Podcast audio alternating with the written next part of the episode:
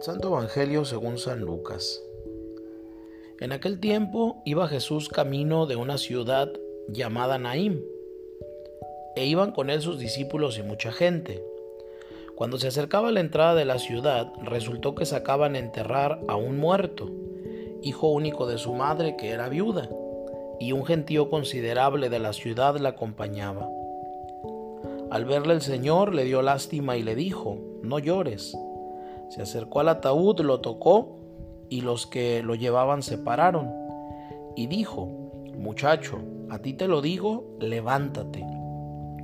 El muerto se incorporó y empezó a hablar, y Jesús se lo entregó a su madre. Todos sobrecogidos daban gloria a Dios diciendo, un gran profeta ha surgido entre nosotros Dios ha visitado a su pueblo. La noticia del hecho se divulgó por toda la comarca y por Judea entera. Palabra del Señor.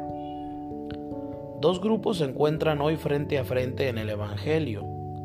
De Naim sale la caravana de la desolación, y delante de ella va un muchacho cuya vida fue truncada con alevosía por la muerte misma. A Naim, sin embargo, llega ahora la consolación, y delante de ella otro joven, Jesucristo, el príncipe de la vida. Una muchedumbre acompaña a la pobre madre de aquel muchacho, no para sanar, sino para paliar su dolor. Bien acompañada está la muerte y buen número de testigos de su poder.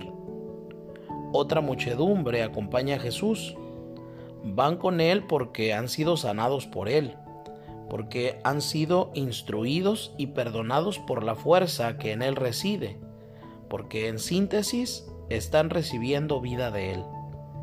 Y hay una palabra clave que refleja la confrontación de estos dos grupos. Se compadeció.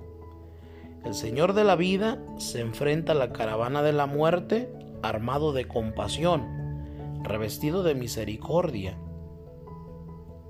y detiene a la muerte y extiende el reino de la vida.